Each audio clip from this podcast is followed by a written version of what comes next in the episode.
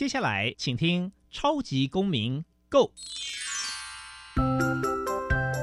民主社会是百花齐放，法治国家则井然有序。用心沟通，相互理解，以理思辨，相互辩论。欢迎收听《超级公民 Go》。各位听众朋友们，大家好，欢迎再次收听《超级公民购》。本节目是由教育部所委托，由国立教育广播电台以及财团法人民间公民与法治教育基金会联合制播。我是节目的主持人苏格格苏明祥。二零一九年疫情爆发以来，已经过去两年多了。从严格的防疫到现在的与病毒共存，制度与政策不断在改变。今天我们节目非常荣幸能够邀请到中央流行疫情指挥中心的专家咨询小组召集人，同时是国立台湾大学的副校长张尚存副校长来到现场，与我们一同聊聊现在的疫情走向与趋势。民间公民与法治教育基金会是以推广民主基础、公民行动方案为中心，培育未来的公民具备法律价值与思辨的能力。本会的成员也持续受邀到校园对教师进行相关的宣讲。协助大家处理校园的辅导管教议题，落实民主法治精神。除了每年固定举办全国公民行动方案竞赛，此外呢，也不定时的举办教师研习工作坊，期待与社会各界合作，推广人权法治教育。接下来进入小小公民庭看厅，小小公民庭看厅。在这个单元，我们将会带给大家有趣而且实用的公民法治小知识哦。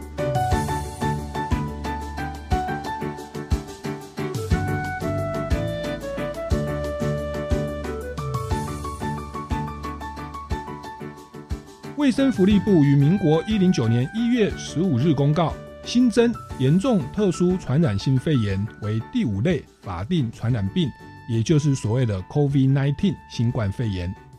二零一九年十二月以来，湖北省武汉市展开呼吸道疾病及相关的疾病监测，发现不明原因的病毒性肺炎病例。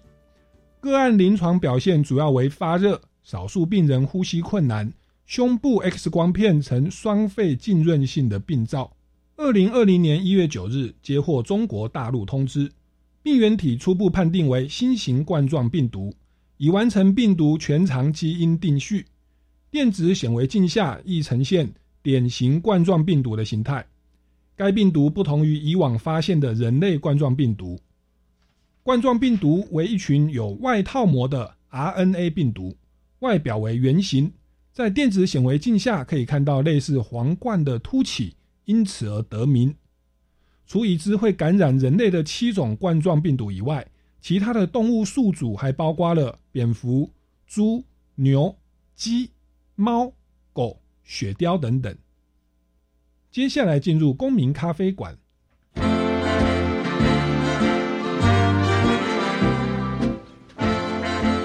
民咖啡馆，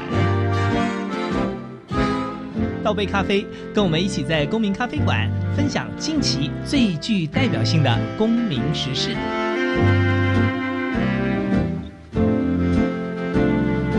那我们今天呢要谈的主题哦，与各位听众朋友息息相关哦，叫做疫情退散。我们要宣导一些防疫的一些观念哦。那我们今天邀请到的这位重量级的嘉宾呢，想必大家一定不陌生哦，常常在每天的记者会哦，都可以看到我们这位是中央流行疫情指挥中心的专家咨询小组的召集人，同时也是行政院的首席防疫顾问哦。那目前呢是台大。的这个副校长，让我们用最热情掌声欢迎张尚存副校长。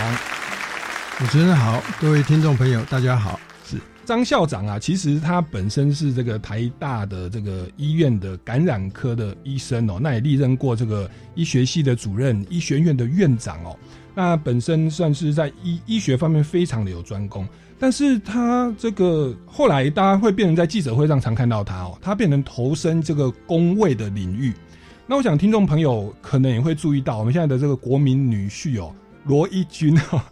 他是比较在前面做报告啊。那其实罗一军这个国民女婿，他其实以前的这个我们说贵人或恩师，其实是经过我们的张尚存副校长的这个呃给他等于是看中他的才华，而且是鼓励他从感染科的医生来转战到公共卫生的领域。那是不是在节目一开始跟我们分享一下？我们一般都认为说医生是一个高收入、有地位哦的一个很棒的工作。那为什么包含您自己以及您对国民女婿的这样的一个建议，就是希望他到一个公共卫生的领域？那这个部分是跟我跟我们分享一下。好的，呃，我想大家对医师的呃观念，当然都是认为医师就是在从事对病人的诊疗的工作。那所以平常有病就去找医师，医师就会帮你做一些诊疗、开药，甚至帮你开刀等等的哈。嗯，这就是我们所谓的临床医师的一些工作。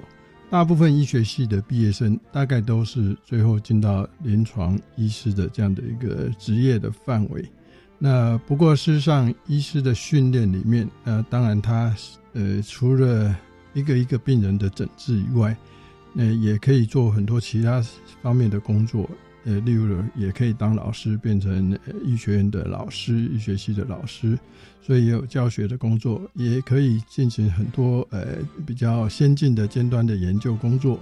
那甚至刚才提到的我们的公共卫生领域，或者是呃医疗行政、卫生行政上面，如果是医师来担任的话，那他。可以有更广的一些视野，对于一些医疗的状况、病人的状况等等，都可以更清楚。所以在呃担任这些卫生行政的工作，其实也是医师也蛮不错的一个可以从事的一个领域。嗯哼，那我们所谓的感染科医师，基本上就是嗯，在医学系毕业以后。那经过所谓的内科或者是小儿科的训练以后，那接受在进一步的所谓的次专科的训练，那我们就是次专科领域有很多种，例如说有心脏科的医师，有胸腔科医师，有肾脏科医师，有肠胃科医师等等的。这些更细的专科，感染科就是其中的一个部分。它其实就是专门看这种细菌感染、病毒感染啊、发烧不明原因的发烧等等的这些的整治的工作。那这样的一个背背后，当然对于所谓我们现在面临的一些新兴传染疾病、这疫疫情、疫病等等这些状况，其实就是感染科医师最可以去应对、可以去了解、可以去应付的一个。啊，所谓的次专科的医师，哦，那所以在呃卫生领域里面，或是公共卫生领域里面，很多都是呃应付这个传染病的问题嘛。是。那现在当然也有应付慢性病的问题。那不过在例如说我们的疾病管制署，它主要是处理就是这些传染疾病的问题。嗯。那这些传染疾病的问题，如果有我们这个感染科训练的这样的一个次专科背景。去处理一定当然是更容易上手，更可以好好的发挥。那这个部分当然就是刚才提到我们的罗一军副署长，他当然就是我在台大医院担任感染科主任的时候，那是我们的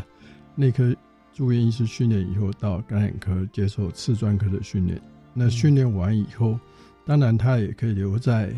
我们的。医院里面变成主治医师，将来继续看这些感染疾病的病人。嗯，那可是呃，另一方面，我觉得国家也很需要有这样的一个背景的医师，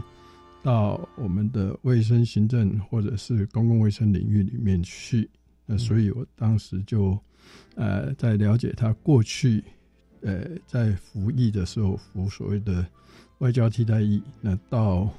非洲的马拉维去，是那所以确实是那边也都是在处理很多的艾滋病的病人的问题。嗯，那在感染科训练过程当中，他也是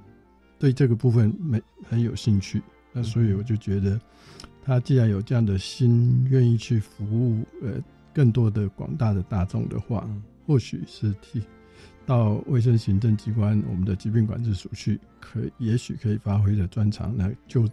帮。国人做更更好的一些服务是，其实台湾从二零二零年初就新冠肺炎了，哇，开始全球大爆发以来，其实对我们民众生活产生很大的影响。那像中央流行疫情指挥中心，其实就是制定一些公共的医疗政策，去预防这个疾病的传染或感染。所以在制定政策是法规面，那如果这个制定政策的人本身对于感染的细节，他其实是有专业的。那在制定政策一定可以切中要害，去符合实际的需要，我，不会过度的限制人权，然后又可以适度的的避免这个疾病的的的传染哦。所以其实像刚刚我们在这个棚内访问，我们想说，哎，我们现场有隔板哦。又有安全距离哈，我们有一定要戴口罩吗？那我我我其实我是先戴口罩，我因为我想说张尚存校长来，我一定要做好防疫规定。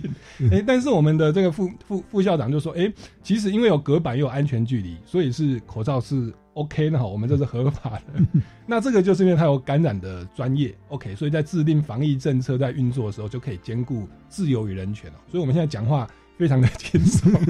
哦，不会影响到我们的呼吸哦。哦，那这个其实蛮有趣的哦。那那我想这个病毒的一些变种，还有一些政策，待会都可以持续问。不过我我我想要再继续再再追问一下哦，因为其实您刚刚说内科就医学系毕业以后，内科在转了很多的这个次次的专业哦，比如说像感染科这样。那其实医医学系的这个科的类别很多。您当初选择进入这个感染科，是不是也跟台湾感染医学之父这个谢维全教授是不是有一些关联？他是您的恩师吗？或者他给你什么样的一个启发？这个也跟我们简单说明一下好不好？没错，这个谢维全教授确实是我的恩师，那就是我最直接的指导的老师。我们刚才说在医学系毕业以后，那我自己对于说内科是用比较多的知识去。诊断判别病人到底是什么疾病，然后开药给病人，及时的把他的病痛处理掉，跟外科医师很不一样。外科医师就是开刀动刀，那把什么不好的啊肿瘤把它切除啦，那什么地方有破损的去把它做修补啊等等的。所以，呃，一个比较像是文的，一个比较像是武的。那我自己对于说，诶，有内科医师是更多需要有吸收更多的知识，然后靠你的知识去帮病人处理他的问题。那我个人对这个部分是觉得，呃，就是呃蛮有兴趣的，所以我就是从事内科的选择。嗯哼。那内科我们通常是大概三年的训练才能完成所谓内科专科医师的训练。那训练完以后，刚才讲就是有各种次专科的领域，你可以再接受次专科的训练。你当然也可以担担任一般内科的医医师。那可是，在我们毕业那个阶段的时候，开始就已经比较流行说，应该大家都会走到所谓次专科，就是你变成心脏科医师，还是变胸腔科医师、肠胃科医师等等的。那这在呃选择次专科的。呃，时候当然因缘际会，那我就是进到感染科这个领域里面。嗯，那时当然感染科是非常冷门的科，因为基本上那个时候大部分传统的呃所谓传染病啊、霍乱、伤寒啊那些都已经因为我们台湾的公共卫生做得很好，再加上有各式各样的抗生素可以治疗这些呃所谓细菌感染的疾病，那所以已经大家觉得。感染科好像没什么好做的哈，所以算是一个冷门的科。那可是我还是呃呃因缘机会进到这一个科。那我的指导老师，我的呃直接的老师，当然就是谢伟全教授。他号称是台湾感染症医学之父，然后因为早年确实不太有人做感染科，那他也一直从事感染科工作做了非常久。我进入变成他的门生的时候。跟他，呃，年纪事实上差了三十岁哦，那中间都没有人走 感染科，哇，那三十年失传，所以，呃，那时候人家当然也很压抑，呃，以我的毕业成绩是相当不错，怎么会选一个这这么冷门的科？不过当然，呃，老师对我非常好，那。呃，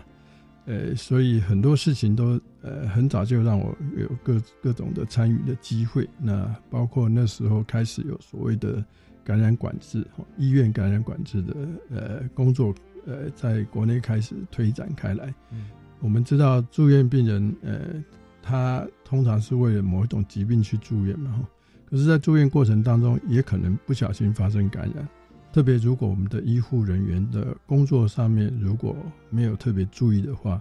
很可能会呃因为医护的操作而造成病人发生感染。嗯，那这个是我们所不乐见的。例如说，你一个中风的病人，或者一个呃心脏开刀的病人住院当中，哎发生感染的话，一定增加你的很多的麻烦。那甚至可能造成因为医院感染而造成死亡，也有可能。那这些当然我们就是要去避免它，去预防它。嗯，所以所谓的感染管制的这样的一个工作，这个当然在当时也是我们的卫生署也非常。开始重视这个事件，因为曾经有因为医院发生感染太过严重，那呃记得那时候还有在某一个市立医院的婴儿室，因为发生这个病毒性的感染，然后很多小 baby 通通都在腹泻，都在拉肚子。嗯，那我想这个父母一定很很不舍得。嗯，那这种事情应该要避免发生。那所以，因为那样的事件以后，呃，卫卫当时的卫生署就特别开始着重医每一家医院都要好好注避免发生院内感染的事情。那谈到院内感染，我想大家印象最深刻一定是 SARS 那时候哦，对，和平和平医院因为院内感染造成一个很大的风暴，呃，甚至造成全国呃很大的一个威胁啊。那很清楚看到，如果医院的感染没有防范好，万一发生的话，其实是造成很大很大的呃伤害。那即使现在的 COVID-19，我想去年的事件里面，大家也担心说，哎，医院里面是不是也都一直在发生这个 COVID-19 在医院里面传播开来嘛？嗯，好，那回过头来说，就是所以卫生署当时就成立了所谓感染管制的咨询小组。那谢教授也很快就让我就参加在这个咨询小组的成员里面，所以我们从那个时候开始，应该说我个人从那个时候开始就参与很多啊卫生署相关的这些委员会，也就是进入到这个参与公共卫生的一些建议的或者咨询的小组里面。嗯，呃呃，在这整个过程当中，当然只是觉得会是很有意义的事情。比如说，我们建立了所有医院都要做好这个院内感染管制的软硬体的工程，包括要有感染控制的小组的设置，要监测呃预防医院里面发生任何的院内感染，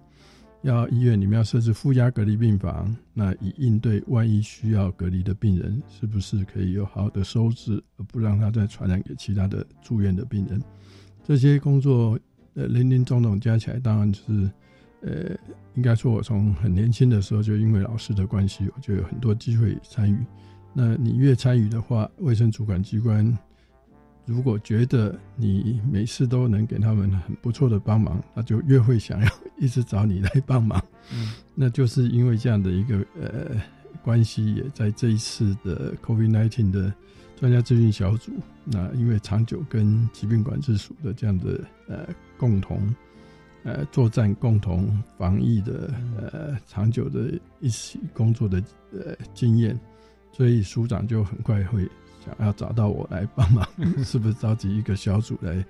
应对这个 COVID-19 可能造成的威胁？是我我我刚换一个画面，就是那个以前菩提达摩哈来来那个东方来传禅宗。没有人要听说这个很冷门啊，这是什么？结果一脉单传到六祖慧能，哦，才开花结枝。然后后来像台湾很多都是禅宗啊为为主流的。其实我我我就想到这个感染医学之父这个谢教授谢维全教授，他三十年没有弟子，后来传到 我们张尚存副校长，然后接着在应该说有点开花结果。现在包含罗一军，然后很多的感染科的组织，后来就发现这样的一个应该说这种低调的冷门的这样的一个坚持。后来在我们的从 SARS 开始哦，到我们的新冠肺炎，就发现对国家社会其实造成了非常大的帮助，一个很好的防护网。哦，那所以我觉得这个是以前的这样的一个传承是非常的有价值哦。那其实因为这样的疫情，也让大家对公共卫生领域甚至感染科都有更多的重视哦，因为这个是跟我们的生活息息相关哦那那这个既然 SARS 的部分，我们就开始聊到，哎，其实。这次的疫情哦，从我们一般民众理解，二零零三有 SARS，二零零九有 H1N1 哦，那到二零一九是 COVID-19 哦。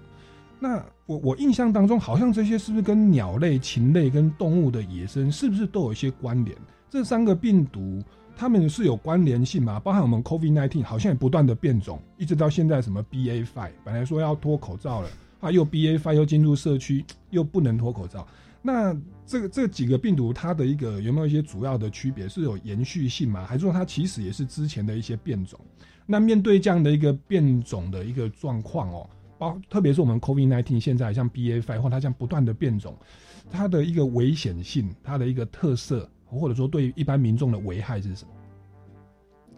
好，呃，就像呃主持人刚才所提到的，然后我们在过去的这个十十几二十年当中，我们所面临的这个所谓新型传染疾病，第一个对于台湾来说，直接最大的威胁，当然就是二零一三年的 SARS。嗯，在那个之前，其实呃，应该说。医界或公共卫生界，也就常常在提醒说，我们可能会需要面对所谓新型传染疾病。那这个在更之前，当然，例如说，其实像呃艾滋病病毒，其实也是一个更早之前我们是没有的，在一九八零年代开始才到。从动物身上传到人身上，在人之间一直传染，造成这个艾滋病呃这样的一个病毒的出现。嗯，那可是这个当然，艾滋病病毒也许大家会觉得它就是某些特定的人人群比较容易发生传染嘛，然后有经过性性接触、经过输血等等的。那可是对一般民众，如果他呃正常的呃没有特殊的奇怪的性行为，或者是呃，各种的性伴侣的话，那其实它不是那么容易得到，所以威胁性不是那么大。不过它其实就是一种新型传染疾病。那在那之后，我们当然也面临到一些其他的传播力不是那么强的新型传染疾病。可是这个在医界或公共卫生界就已经注意到说，哎，我们早晚可能会面临比较严重的新型传染疾病。那这个到二零零三就确实出现了这个 SARS，那从中国大陆的广东附近开始出现嘛，哈，那后来我们当然可以追溯去了解说，哎，它可能真的是从蝙蝠身上的一个冠状病毒传染到果子狸身上，然后呃，因为人的跟这个果子狸的接触以后，又传到人身上，那在人身上又会人跟人之间互相传播。所以就造成当年的一个 SARS 的一个流行，或是在好几个国家比较大规模的流行，那也造成不少的伤亡，或者是说造成大家的恐慌，因为它有相当算是蛮高的致死率，呃，大概百分之十的人得到感染会死亡。那包括我们台湾从中国大陆开始有个案进到台湾以后，也可以看到里面。甚至包括医护人员照顾病人当中都发生感染，嗯，呃，也有少部分的医护人员因此而过世。那当然，这个心理的威胁或实际的威胁其实是蛮大的。呃，那这个病毒当然基本它是一个冠冠状病毒。那后来当然在我们的呃大家努力控制之下，包括各个国家在世界卫生组织的。呃，呼吁或帮忙之下，呃，确实也都把它完全控制下来。那可是，呃，后续我们当然也看到所谓的禽流感的议题。那这个新型流感一直也是我们过往都非常关注、非常注意的。嗯，因为呃，所谓的新型流感，从一九一八年的西班牙流感到一九五七年的亚洲。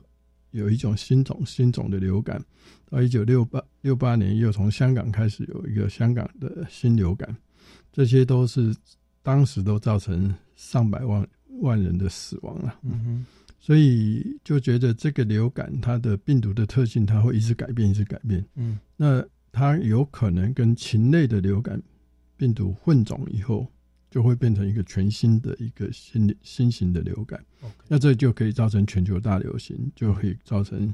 像西班牙一一九一八年西班牙流感造成数上千万人的死亡。嗯嗯，所以这个当然也是我们医界或公共卫生界一直持续关注的，我相信它每隔一段时间就会有一个新的流感出现。关于这个 COVID nineteen 它这个新型的这个特征呢，我们先进一段音乐哦，待会再回来继续请教张尚存副校长哦。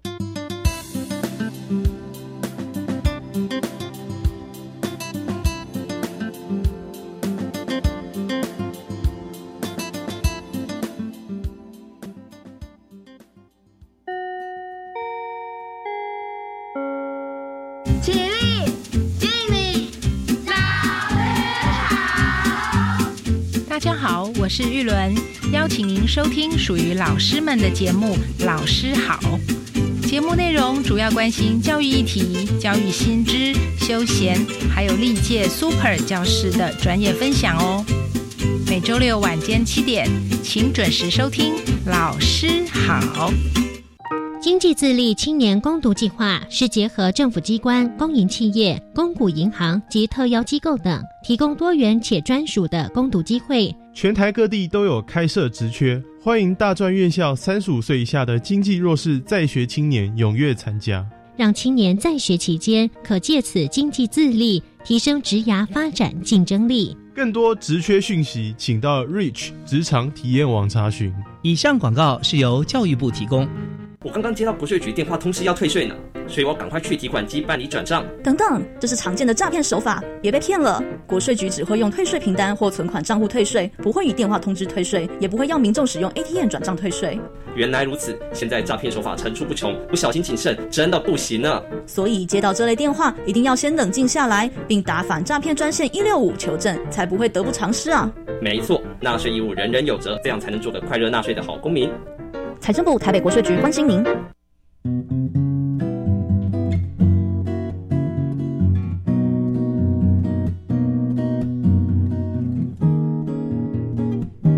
我是苏命苏米恩，你现在收听的是教育电台。Open your mind，就爱教育电台。耶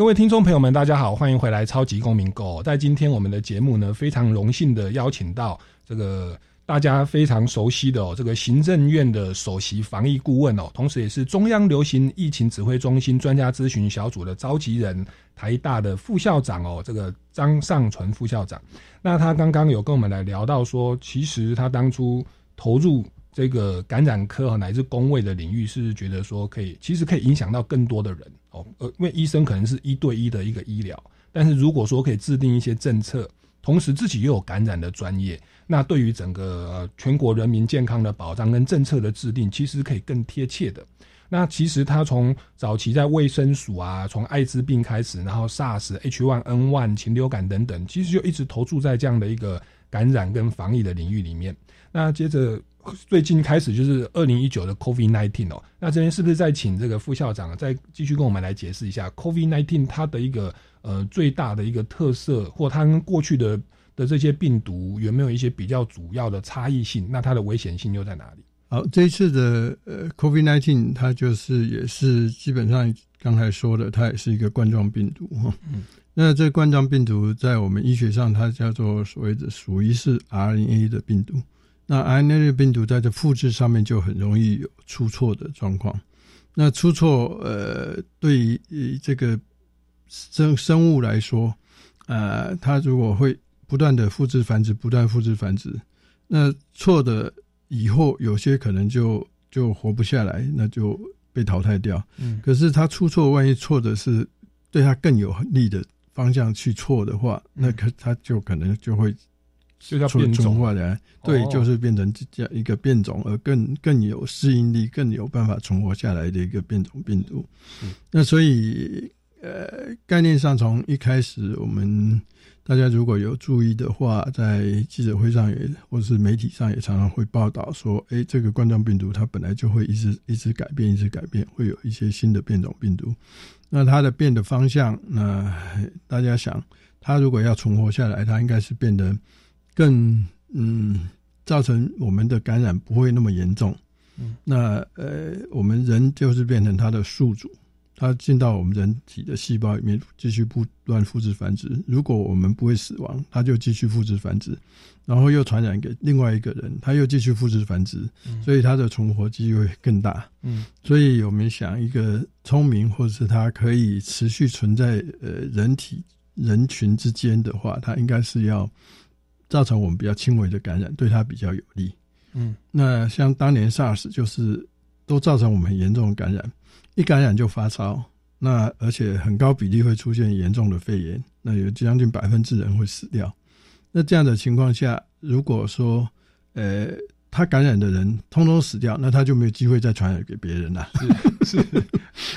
所以当年 SARS 我们可以控制下来，就是因为、哦因为你一感染我就发烧，而且发烧以后才会传染给别人。是那我只要侦测发烧的人，通通把你隔离开来，你就传染不出去了。对，啊，那这隔离开来的人，他如果死掉了，那他也不会继续再传染别人。嗯哼，那不然，那其他百分之九十如果复原的话，那个病毒也就不见了。所以当年我们就可以把 SARS 完全的控制下来，它就不在我们人群之间继续出现。所以所以这样讲是不是像新冠肺炎，像像 Omicron 那时候就说它比较症状轻微，可是传染力就比较强。对对有这样的一个对，没错对，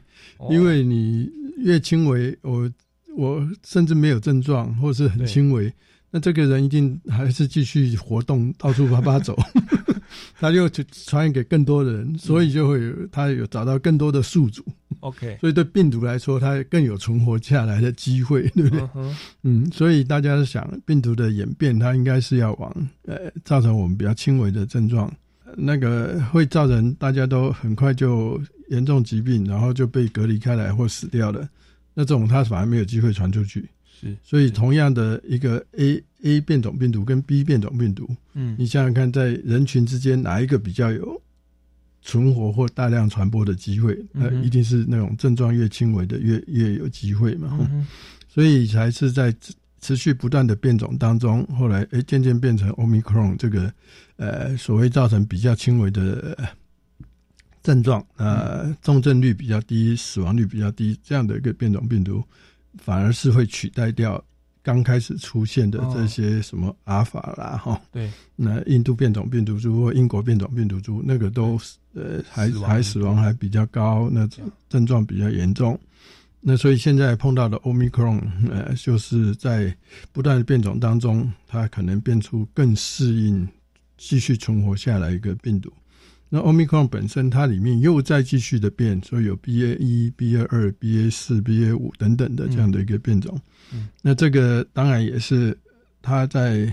尝试着存活当中，例如说我们对传统的嗯呃这个呃冠状病毒呃是 COVID-19 的病毒嗯的所谓武汉株，那我们做了疫苗，那疫苗施打到我们的身上，那我们人就比较不会再得到呃传统的那个病毒株的感染。嗯那可是它新的变种，我们的免打疫苗的免疫力没办法完全防范它的感染，嗯那所以它就会继续存活下来。嗯那这当然又牵涉到我们目前面临的一些状况。虽然打了疫苗，可是我们还是会得到这个 BA 二、BA 四、BA 五的感染。对，这就是呃人与病毒之间的呃对抗对抗当中，哦呃，他一直会想办法找到他的出路。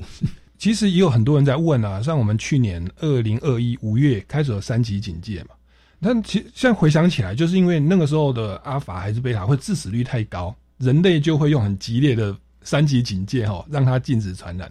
哦，那到现在很多人也在问说，诶，那为什么要与病毒共存？每天都好几万例。那其实如果去思考一下，其实是病毒，它就觉得说，把把宿主害死了，或者会反而面临很激烈的一些抵抗的活动，但它开始变得很轻微，或者说这种这样的变种病毒是很轻微的，那反而人类觉得说，嗯，好像是可以共存。那它又又伪装成无症状或轻症状，然后也不会致死，导致我们就觉得说，好啦，就把你当流行性感冒，类似流行性感冒这样来去面对。其实这个是变种病毒也在与人类对抗，在寻找它的生命的出路哦。哦，那这大概可以解释为什么哦之前那么的那个就是用三级警戒，而现在我们选择用与病毒共存的状态哦。那也包含说在疫苗的部分，我们原本是针对武汉的病毒株，所以比较是针对它原型。那也可以说是针对比较严重的病毒啦，我们会有这样的抗体。但是现在一直变种，一直变种，可能可能那个那个转的太多了，所以也许没有那么的针对。但是好好对人类的好消息就是它的症状或致死率其实是好像比百分之一还要再低哈，这样的一个状况。对，是的，就是我们谈到与病毒共存这个议题，当然就是说，嗯，我们它会造成我们严重的疾病或很致死率很高，我们当然会用需要比较强烈的一个手段去避免我们人类得到感染而造成太多的死亡嘛。哦是，那所以我们当然会用很多所谓的工位的手段，怎么样去避免它呃造成传播。嗯那所以，例如说我们在二零二零刚开始的时候，呃，一知道一开始知道武汉有这样的一个状况，呃，可能会人传人的一个肺炎出现。那我，所以我们刚开始就很及时的想办法，怎么样侦测到这些病人，怎么样把他呃隔离开来，不要传染给其他人。那这些我们早期的这些侦测的手段或隔离的手段，甚至我们就整个防疫的立场来说，我们叫做围堵。嗯围堵这几个病毒不要进到我们社区里面造成传播。呃，其实我们算是相当成功的。嗯，那所以在二零二零的时候，我们很少的本土个案，几乎都是境外引入个案哈。而且在四月以后，其实我们就没有本土个案了。嗯，那后来很长一段时间，我们都只有少零星的境外引入个案，大家都可以生活正常。对，那这当然就是，呃，早期我们会用这样的一个积极的手段去避免它的传播。那这个呃，到现在当然是因为一则是我们已经有了疫苗，所以我们大家都可以施打疫苗。施打了疫苗以后，对于现在所谓 Omicron，我们又可以更减少它的重症发生的机会，减少死亡的机会。那在这样的状况下，特别是因为已经也两年多了哈，那对国尤其是国外大部分的国家来说，他们都已经流行过好几波了。嗯，那所以他们又再加上施打疫苗以后，他当然自然会朝向说，呃，有比较开放的方式，不再做太多的管制，因为大部分人都曾经感染过，对。那或者是打了疫苗。嗯。那呃，当然他们的过程当中也造成很高的死亡，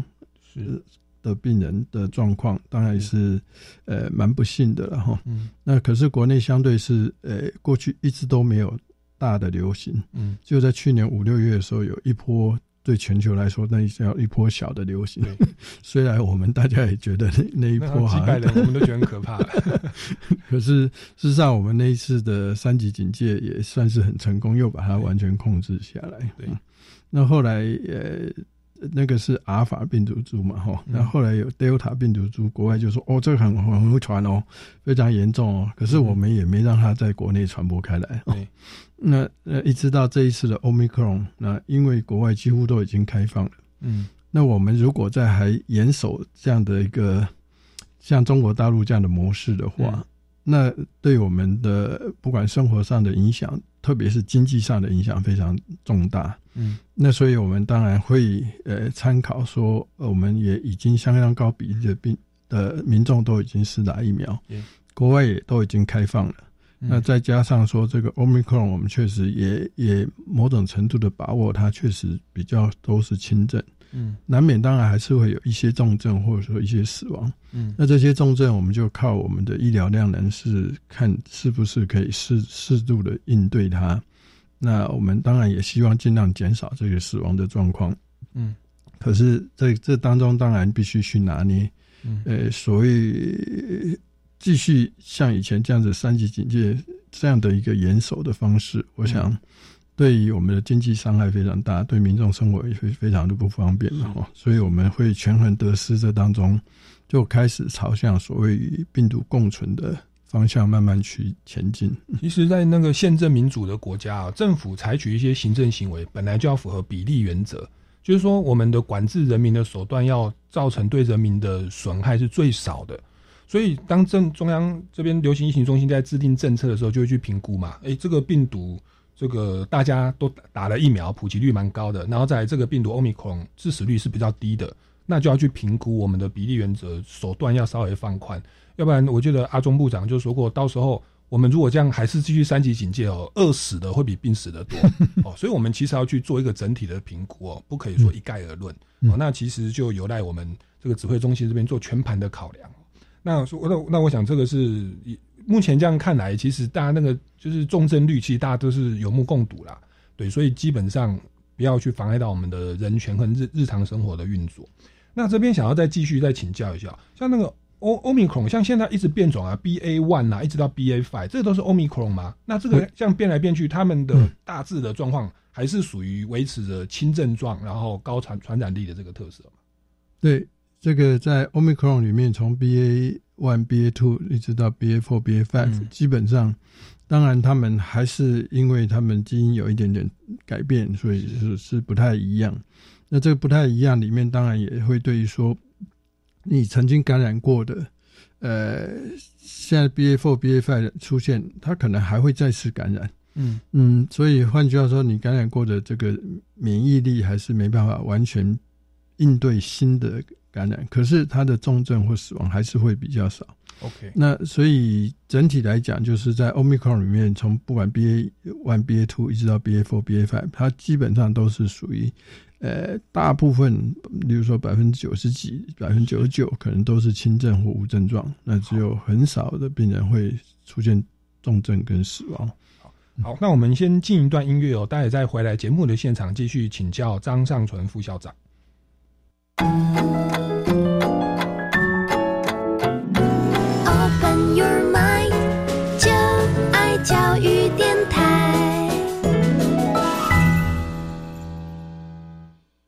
各位听众朋友们，大家好，欢迎回来《超级公民购》。那今天我们节目现场哦，非常荣幸邀请到有感染科的专业哦，目前是台大的这个副校长，同时也是我们中央流行疫情指挥中心的专家咨询小组的召集人哦，张尚存副校长。那刚刚他跟我们介绍了这个很多的这个工位的观念啊，以及这个 Omicron。以及这个 COVID-19 的病毒的一些特色、那也讲到我们中央的一些政策。那特别是当我们在决定要用三级警戒去围堵这个病毒的时候，或者是说我们要选择用与病毒共存的方式的时候，其实是要考量到比例原则，还有国民的这个疫苗的施打率哦，以及这个病毒的变种它现在的特色。那以目前的情况来看，基本上都算是轻症或无症状比较多。那它的传染力是比较强的。那如果在我们这个时候还要坚决的用那种围堵的政策，其实真的有可能是这个饿死的哦，比病死的多哦，那反而是对人民不利益的现象哦。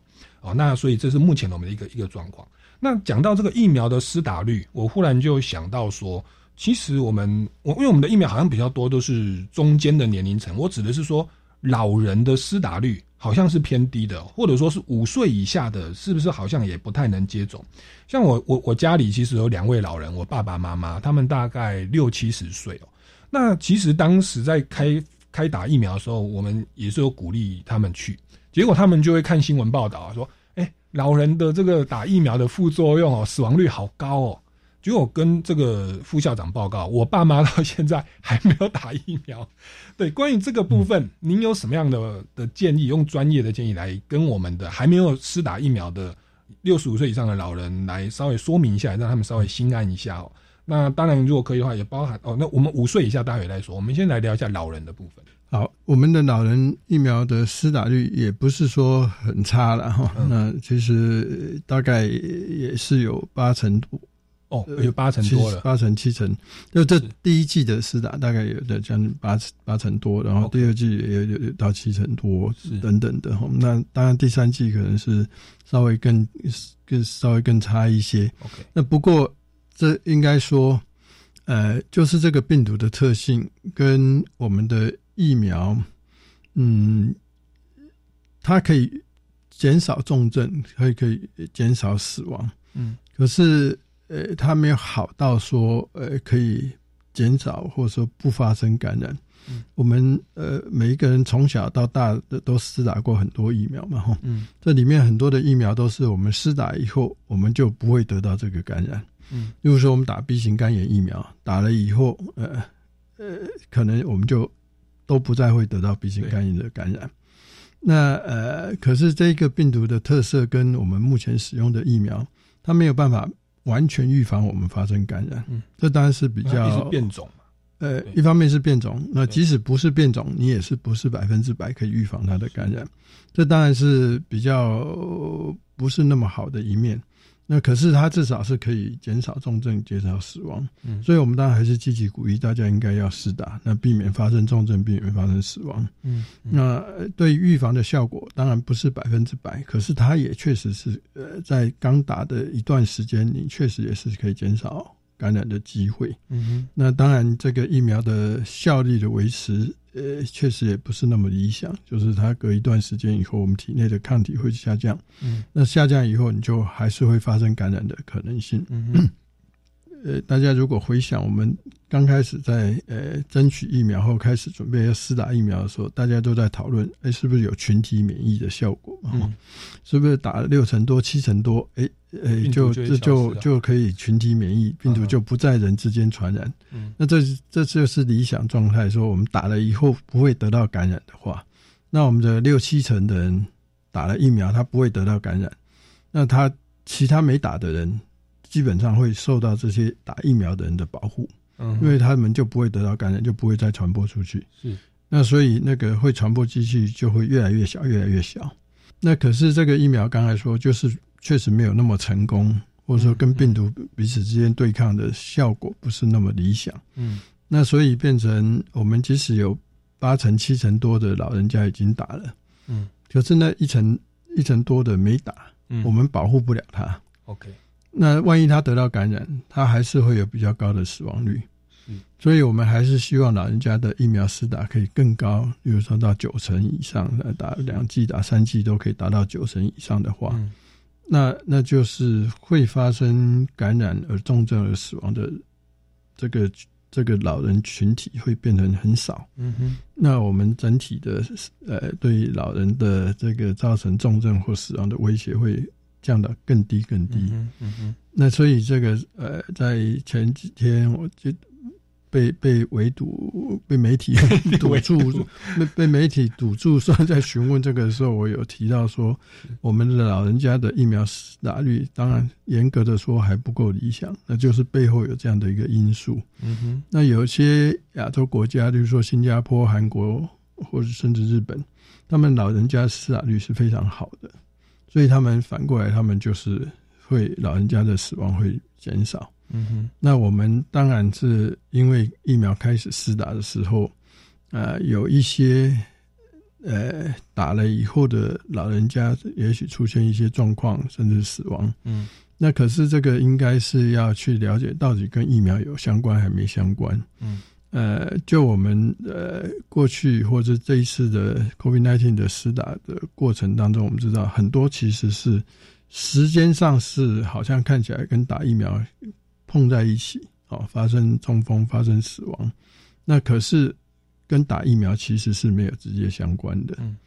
因为你想想看，我们平常每一天都有一些老人家会中风的，有一些老人家会死亡啊。嗯，所以这个时序上的相关跟因果相关，我们其实要分开来看。嗯哼，如果我们的疫苗是可以靠别人施打保护他们，那就没关系。嗯，那现在是因为我们没办法靠别人打疫苗来保护他们，一定要靠他们自己打疫苗。是，那这当然就是造成我们的老人家